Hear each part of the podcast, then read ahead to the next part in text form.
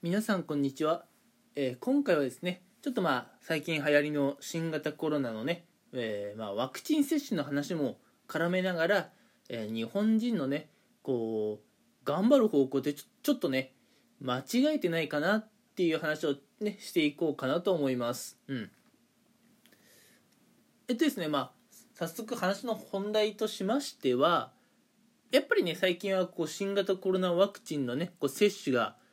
まあ少しずつではあるんですが進んできているという印象がありますね。皆さんの中でも、まあ、ワクチンの接種1回あるいはね、えーまあ、もうすでにね2回受け終わったよという方もいるかもしれません。うん。あのワクチン接種はですね基本的に2回受けて終わりっていうものになるのでまあ2回受けるまでねこうなかなか落ち着かない感じがあるかなと思います。うん。皆さんもねこうリスナーさん自身あるいはねリスナーの皆さんの周りの方にね接種したよという方が何人かいるんじゃないでしょうか。うん。私の会社の方でもね職場のま職域接種というようなものがね実はあったりしましてうん。まあ私の身の回りの人もほとんどね、まあ、1回は打ったよと、うん、早い人だともう2回目も打ちましたよっていう方がちらほらいます、うん、ただ今回はですねあのちょっとそのワクチン接種とね仕事に絡めた話なんですけれども、うん、まあ多くのね企業さんとかっていうのは、まあ、会社ですね。会社っていうのは、まあ、やっぱワクチン打った後ってこう副作用がね出たりあるいは発熱が出たりということで、まあ、その日一日はね安静にしていてもいいんじゃないかなという考え方なんですねまあそういうことを良しとしていない会社もあるのかもしれませんけれども、まあ、基本的にはまあその日一日はもう注射を打った後、えー自宅で安静にしましょうよという方針なんですね。うん。なので基本的には、えーまあ、ワクチンを打つ日はえー終日会社をお休みできるというようなもの、うん、なのかなという感じで、まあ、うちの会社は少なくともそうなんですね、うん、ただまあそこは厳密に、まあ、1日、お休みしましょうじゃなくて社員個人個人の判断に委ねられるんですね、うん、もしこう1日休みを取りたいっていうんであれば全然いいですよっていう会社のね、まあ、のなんでしょう構えといいますか方針なんですけれども、まあ、実際会社に出てくるかどうかは社員の皆さんにお任せすると。うん、で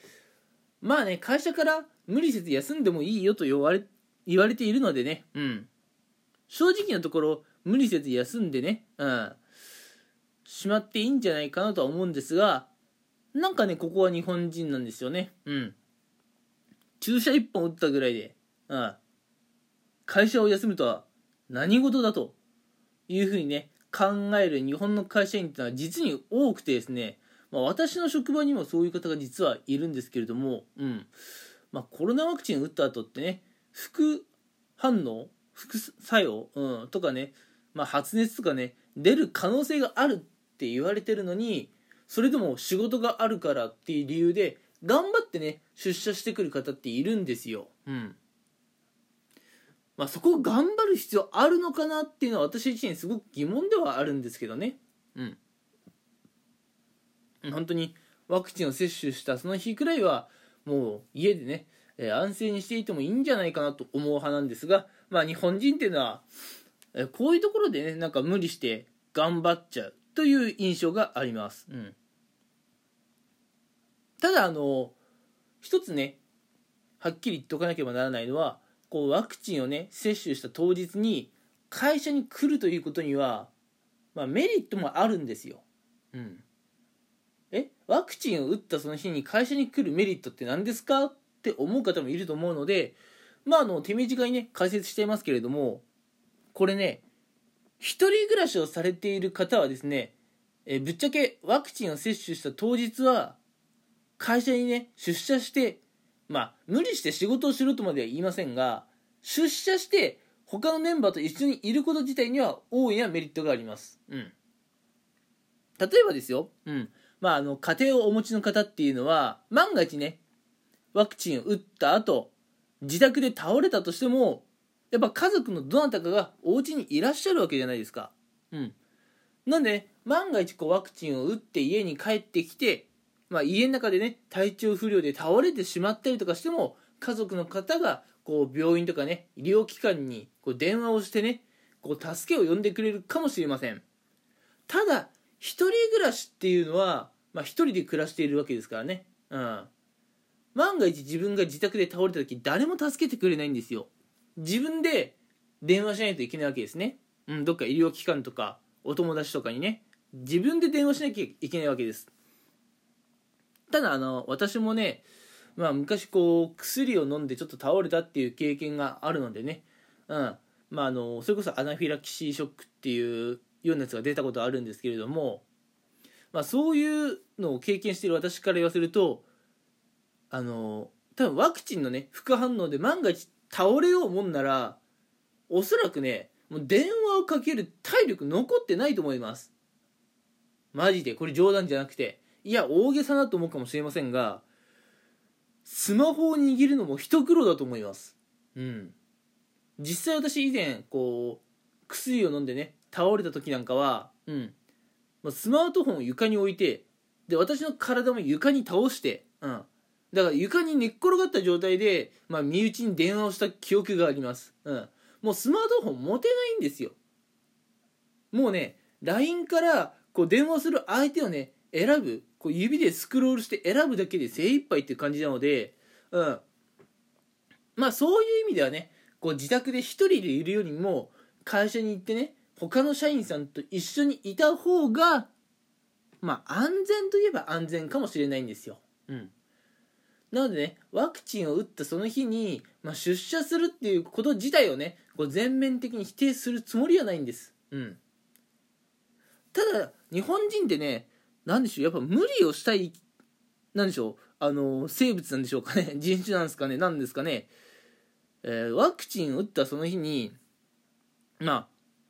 他のメンバーがいらっしゃるね、会社に出社するってこと自体はいいんですけれども、そこでね、残業とかもめちゃくちゃ頑張って、まあ、その日一日のね遅れを取り戻そうと頑張る社員さんなんかもねいるんですけれどもワクチン打ったその日にそこまで頑張るか？とはちょっと思っちゃうんですね。うん、いや仕事が残ってるのかもしれないんですけれどもワクチン打ったその日にさねえそんなにこう気合い入れて頑張んなきゃいけないのかなっっていうふうにはちょっと思っていて、うん、なんか日本人ってそういうところを頑張りすぎなんじゃないかなというね気がしてなりません。うん、というのも日本人っていうのはやっぱりこう他のね国の方々よりも周りの視線を気にしたりしてしまう傾向にあるんですね。うん、なのでワクチンを打ったことを理由に、まあ、半日お休みしたことで、まあ、半日遅れてしまったと自分の作業が。でこれを周りの方から見て、えー、まあ、あいつは今日一日仕事サボっていたと思われたらどうしようとかっていう考えが働くんでしょうか。その遅れをなんとか取り戻そうとして残業とか頑張る方がいるんですがそういう頑張り方ってなんか違うよねっていう気がするので、うん。まあ、あの何が伝えたいかっていうとね、うん。